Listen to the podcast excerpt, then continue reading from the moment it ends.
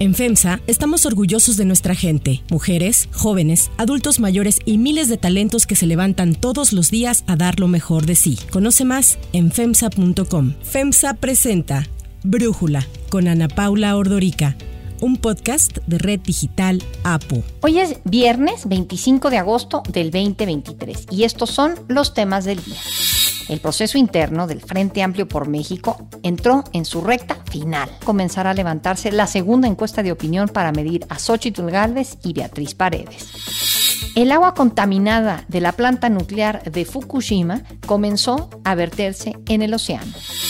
Pero antes vamos con el tema de profundidad el mayor y principal reto y obligación que tenemos es que todas estas medidas que estamos haciendo lleven finalmente a encontrarles. El mayor éxito de esta Comisión Nacional sería dejar de existir.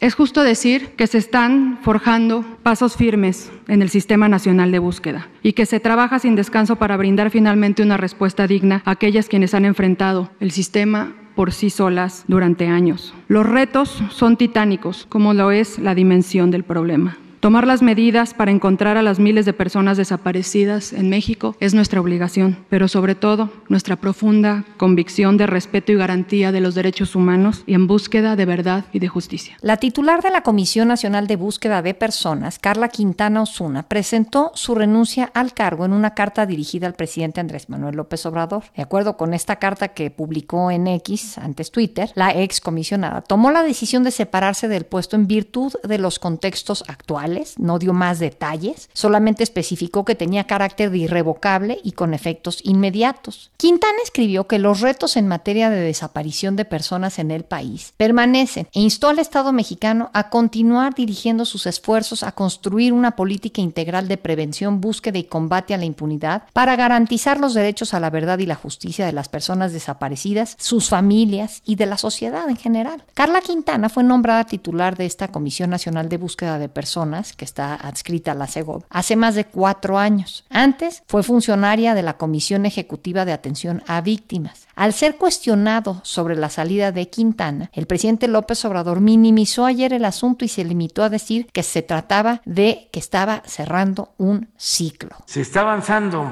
mucho en la búsqueda de desaparecidos, como nunca se ha hecho, se ha avanzado y se va a seguir avanzando. Más que, pues ella decide renunciar y se le aceptó y se le reconoció pues su participación en varios años que estuvo a cargo de esta búsqueda de desaparecidos. Por su parte, la secretaria de Gobernación, Luisa María Alcalde, dijo que ya se estaba preparando la convocatoria para elegir a la nueva titular o nuevo titular de esta comisión. La salida de la abogada Carla Quintana se da en medio de una fuerte crisis de desapariciones en el país y al tiempo en que se realiza un nuevo censo sobre estos casos, ya que el presidente López Obrador hizo saber su inconformidad con el censo que había hecho la comisión encabezada por Quintana. A nosotros nos llamaba la atención de que había más desaparecidos en el gobierno nuestro que en todo el tiempo de los anteriores gobiernos.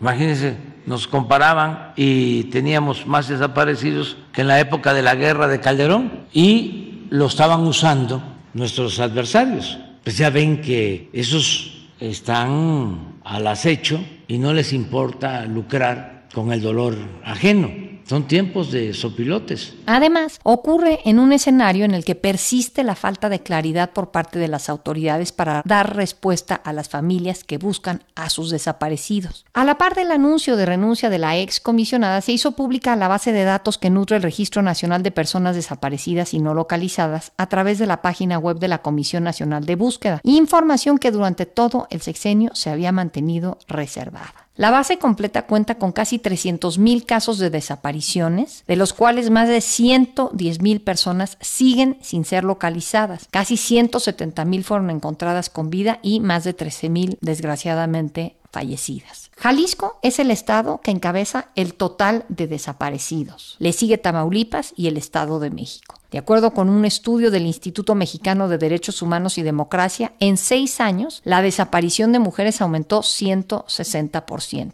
Desde el 2006, cuando el presidente Felipe Calderón inició la denominada guerra contra el narco, los casos de personas desaparecidas y homicidios dolosos se han disparado. Tan solo de mayo del 2022 a mayo de este año se acumularon más de 10.000 desapariciones, es decir, en México cada hora desaparece una persona. El análisis. Para profundizar más en el tema, le agradezco a Santiago Corcuera, expresidente del Comité contra Desapariciones Forzadas de la ONU y especialista en temas de derechos humanos, platicar con nosotros. Santiago, ¿por qué renuncia Carla Quintana? ¿Cuál es tu interpretación? Pues gracias, Ana Paula, por la oportunidad. Yo creo que no puede haber otra interpretación que la que se ha difundido en diferentes medios, en el sentido de que recibió tremendas presiones por el censo casa por casa que anunció el presidente de la República, manifestando que no tenía confianza en el registro elaborado por la Comisión Nacional de Búsqueda. Desde luego este registro no es perfecto y como todos y todas sabemos, ha sido objeto de diferentes objeciones y críticas por parte de colectivas de madres de personas desaparecidas y familiares de personas desaparecidas por diversas razones. También, a pesar de ello, el presidente de la República consideraba que las cifras allí expresadas eran una exageración, que no era para tanto, por así decirlo, y que él iba a fomentar un censo no realizado por la Comisión Nacional de Búsqueda, sino por los servidores de la nación y otras dependencias, con el fin de demostrar que ese número está equivocado y que son menos desaparecidos los que dice el registro. Ante tal situación, pues ya era de esperarse que la comisionada presentara su renuncia ante la expresión por parte del mandatario de la nación de la carencia de confianza hacia ella. Sin embargo, hubo otras informaciones en el sentido de que era muy probable que se le hubiera pedido la renuncia directamente, pero aunque no se le hubiera pedido directamente, tales expresiones del presidente eran suficientes para que la comisionada tomara la determinación que expresa en su carta. Ahora, yo recuerdo que en mayo del año pasado, mayo del 2022, se habló de que México ya había pasado el pues lamentable récord de más de 100.000 desaparecidos. Y revisando datos de Amnistía Internacional, Colombia tiene poco más de 99 mil desaparecidos, pero desde 1970 a la fecha, por todo el conflicto de las guerrillas y los paramilitares. En Argentina, en los años de la dictadura militar, del 76 al 83, hubo 30 mil desaparecidos, según cuentas de las organizaciones no gubernamentales. Y en Guatemala, también los 30 años de conflicto y represión del gobierno a finales del siglo pasado dejaron 45 mil desaparecidos. Todo esto te lo digo porque me parece impresionante que México, que es una, un país que es una democracia, que no está pasando por todos estos conflictos que te acabo de mencionar, tenga tantos desaparecidos más. ¿Por qué es esto, Santiago? Bueno, sin pretender minimizar la extrema gravedad de la situación en México, también es importante que los cálculos se hagan siempre con referencia a la población de cada país. México es un país de más de 120 millones de habitantes y Guatemala es un país mucho más pequeño y Argentina tiene menos población y Colombia también. Pero más allá de que hay que hacer ese reparo en el sentido de que es importante las proporciones, eh, en razón de, de, los índices que deben de calcularse por cada 100 mil habitantes y no simplemente numéricamente, la dimensión del problema de México es descomunal descomunal, sin duda alguna, es descomunal. El registro el día de ayer, jueves, decía que había 292.527 reportes de desapariciones, 111.000 que permanecían en calidad de, de desaparecidos o no localizados y 181.484 localizados, que fue lo que mencionaste en tus palabras introductorias. Esto es verdaderamente descomunal. ¿A qué se le puede atribuir? Pues al inicio de la llamada guerra contra el narcotráfico, al que también hiciste referencia en tus palabras introductorias, por la pésima decisión tomada por Felipe Calderón de echar mano de las Fuerzas Armadas en labores de seguridad pública para perseguir el delito. Cuando se emprende una ofensiva militar en contra de grupos organizados, pues no es necesario tener facultades predictivas para saber pues que esos grupos organizados se van a defender y se van a armar hasta los dientes para contrarrestar las ofensivas del ejército regular del país. Eso es lo que provocó la violencia. Eh, si lo atacas con el ejército, los grupos delincuenciales se armaron hasta los dientes, se fortalecieron al grado de que hoy por hoy parecen ejércitos por su poderío, por su capacidad organizativa, etcétera. Entonces, no es de sorprenderse que haya sucedido lo que sucedió. La causa material, desde luego, es el crimen organizado, pero la causa eficiente es el mal uso de las Fuerzas Armadas en estas labores. No se debió haber emprendido esta guerra de la manera como la emprendió Calderón, que la siguió Peña Nieto y que la agudizó, sin duda alguna, López Obrador. Pues López Obrador no solamente ha mantenido la militarización de las fuerzas de seguridad pública, como la Guardia Nacional, principalmente nutrida por efectivos del ejército, sino que el ejército mismo de manera directa está realizando estas funciones, dado el permiso que se le concedió en el artículo quinto transitorio de la reforma constitucional en materia de Guardia Nacional, que después ese periodo de cinco años se amplió a nueve años. Mientras esto siga así, mientras la estrategia de, de comillas, combate eh, al narcotráfico y a los grupos organizados delincuenciales se haga con este recurso o este instrumento militar, la violencia no va a disminuir y por desgracia las desapariciones se seguirán produciendo. Una al día, decías tú, pues ese es el nivel de la tragedia, Ana Paula. Sí, fíjate que la semana pasada, cuando estaba esta búsqueda por los jóvenes desaparecidos en Lagos de Moreno, y resulta que encuentran cadáveres y les hacen este, pruebas y no son los jóvenes a los que estaban buscando, pero son otros. Y pues recuerdo tantas otras ocasiones en las que hay desapariciones, se busca a estos desaparecidos y lejos de encontrarlos, aparecen otros desaparecidos. Entonces, pues me da la impresión de que en ciertas regiones del país estamos parados sobre un cementerio.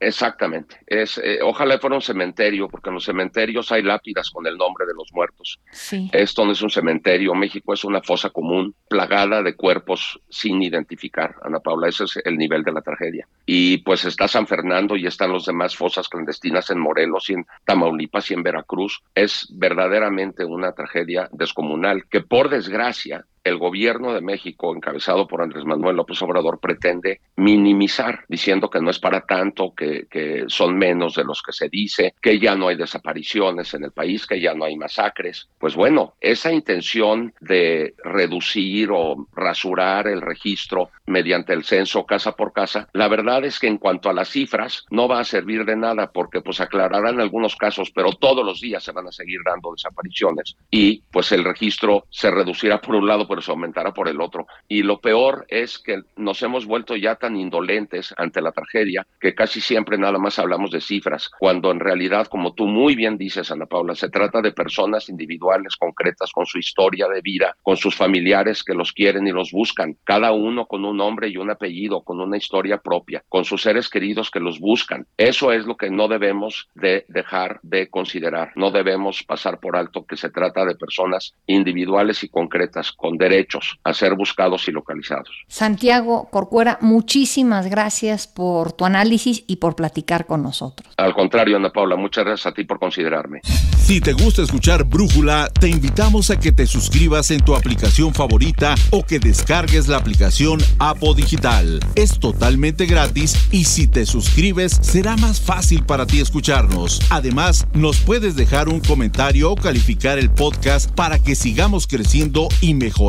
para ti. Hay otras noticias para tomar en cuenta. 1. Frente Amplio por México.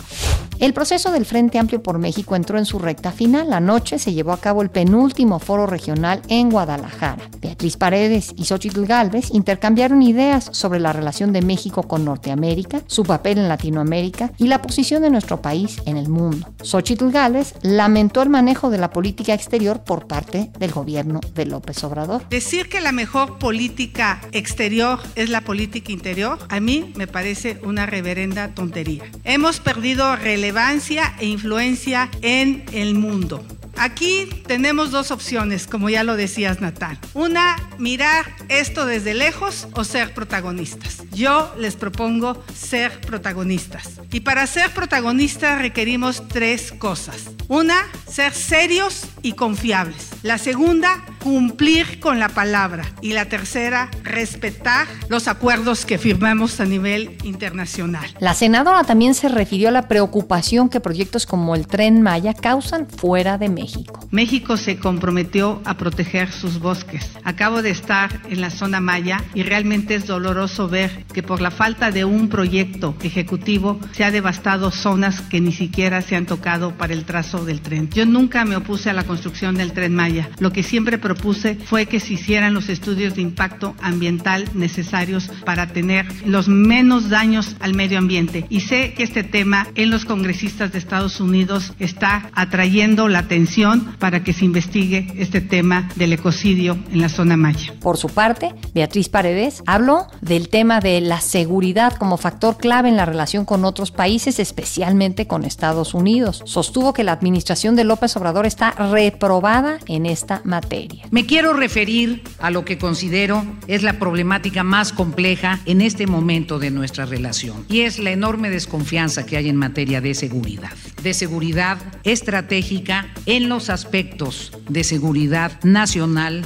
y en lo que ha sido una relación muy accidentada en la cooperación en torno a los grandes temas de control y de prevención del crimen organizado. No podemos ignorar y no podemos negar que la producción de fentanilo es uno de los gravísimos problemas que afectan al continente americano. Y tenemos que tener la aptitud para desarrollar estrategias de cooperación sin menoscabo de la soberanía nacional. Además, la priista abogó por implementar una estrategia medioambiental regional, pues dijo es una lucha que se debe de dar de manera coordinada. El compromiso con el medio ambiente tiene que ser universal. Los eh, verdaderos ecologistas saben que es esencial cumplir los compromisos de las COPs y los acuerdos internacionales. Y debemos jalonar tanto a la economía más industrializada de Estados Unidos como a la economía canadiense, que es ejemplar en buena medida, y a la economía mexicana. Las normas tienen que aplicarse. En materia medioambiental, la autoridad tiene que ejercerse. No es negociable. Los foros regionales concluyen mañana cuando las senadoras se encuentren en Mérida, en Yucatán, y a partir de hoy comenzará a levantarse la segunda encuesta de opinión para medir las simpatías que lograron captar a lo largo de este proceso interno que comenzó el pasado 4 de julio. El comité organizador informó que la encuesta se aplicará en todo el país y tal y como sucedió la vez pasada, incluirá ejercicios de vivienda, que tendrá una ponderación del 70%, y con una ponderación del 30%. El 3 de septiembre se darán a conocer ya los resultados y el nombre de la candidata del Frente Amplio por México, que se convertirá en la candidata de la oposición a la presidencia de la República para el 2024. 2. Fukushima. En medio de protestas dentro y fuera del país, Japón comenzó ayer a verter al Pacífico agua contaminada procedente de la planta nuclear de Fukushima tras ser tratada para retirarle la mayor parte de los residuos radioactivos. El vertido comenzó poco después de mediodía hora local, ya que se realizaron las últimas pruebas en cuanto a las bombas de agua y se abrieran algunas válvulas de forma manual, según anunció la empresa responsable de la central, Tokyo Electric Power. Así, hablaba a inicios de semana Fumio Kishida, el primer ministro de Japón. En la reunión ministerial de hoy confirmamos que prepararemos todas las medidas posibles en este momento para garantizar la seguridad, contrarrestar los rumores y apoyar la continuación de los medios de vida. Se ha solicitado a TEPCO que proceda rápidamente con los preparativos para el inicio de la descarga al océano según el plan aprobado por la Autoridad de Regulación Nuclear. El vertido ha comenzado después de más de 12 años de la crisis nuclear y se lleva a cabo tras someterse a un proceso de depurado a través de un circuito llamado ALPS, Sistema Avanzado de Procesamiento de Líquidos. Este es capaz de retirar por completo 62 tipos de materiales radioactivos, a excepción del tritio y del carbono 14. Para Brújula, Juan Luis François, académico de la UNAM, integrante del grupo de Ingeniería Nuclear y miembro de la Academia Mexicana de Ciencias, nos explica cómo se trata el agua previo a su descarga. Lo que se hizo fue acumularla, están ahí en unos grandes contenedores, es alrededor de un poco más de un millón de toneladas, 1.3 millones de toneladas de agua que están acumuladas en grandes contenedores y que se han estado tratando a lo largo de los años, tratando en el sentido de quitarle lo más posible todos los eh, átomos radioactivos que eventualmente pueden ser perjudiciales para el ambiente y para los seres vivos y el, hombre, la, la humanidad. De manera que lo que tienen ahorita es esta cantidad de agua con un isótopo que se llama un átomo de hidrógeno que forma moléculas como del agua, que se llama tritio, y este tritio es radioactivo, es un isótopo del hidrógeno radioactivo que decae bastante rápido, se va perdiendo su radioactividad en cosa de 12 años, la mitad, etcétera, pero que eventualmente efectivamente puede causar alguna circunstancia de salud al ambiente. El gobierno nipón decidió en el 2021 hacer la descarga controlada al mar como vía para deshacerse del líquido contaminado que se acumula en las instalaciones nucleares, en donde se agota el espacio para los grandes tanques que lo almacenan. Esto además se considera un paso fundamental para ya el desmantelamiento de la planta nuclear. El proceso de vertido será supervisado por las autoridades niponas y por el Organismo Internacional de la Energía Atómica para garantizar que se ajuste a los estándares de seguridad. La primera descarga durará 17 días, consistirá en unas 7.800 toneladas de agua.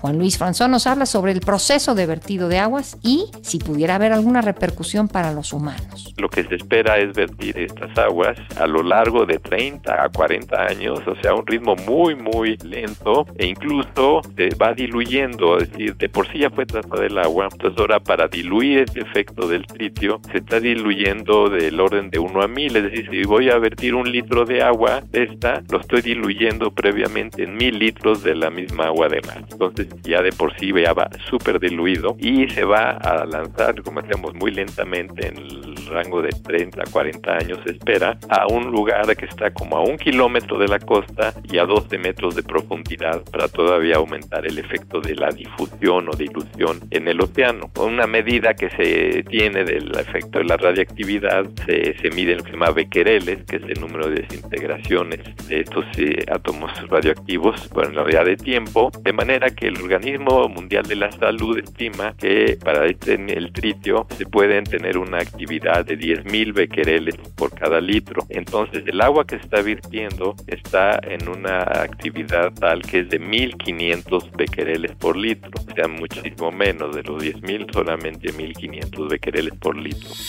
Para cerrar el episodio de hoy los dejo con música de Paul McCartney.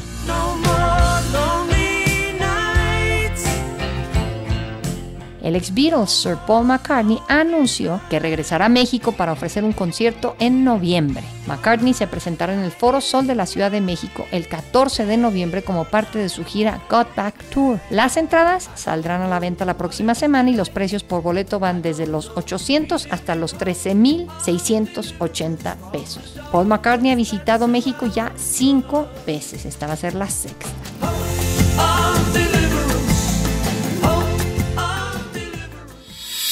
Yo soy Ana Paula Ordorica. Brújula es una producción de Red Digital APO. En la redacción, Ariadna Villalobos. En la coordinación y redacción, Christopher Chimal. Y en la edición, Cristian Soriano. Los esperamos el lunes con la información más importante del día. Que pasen un muy buen fin de semana.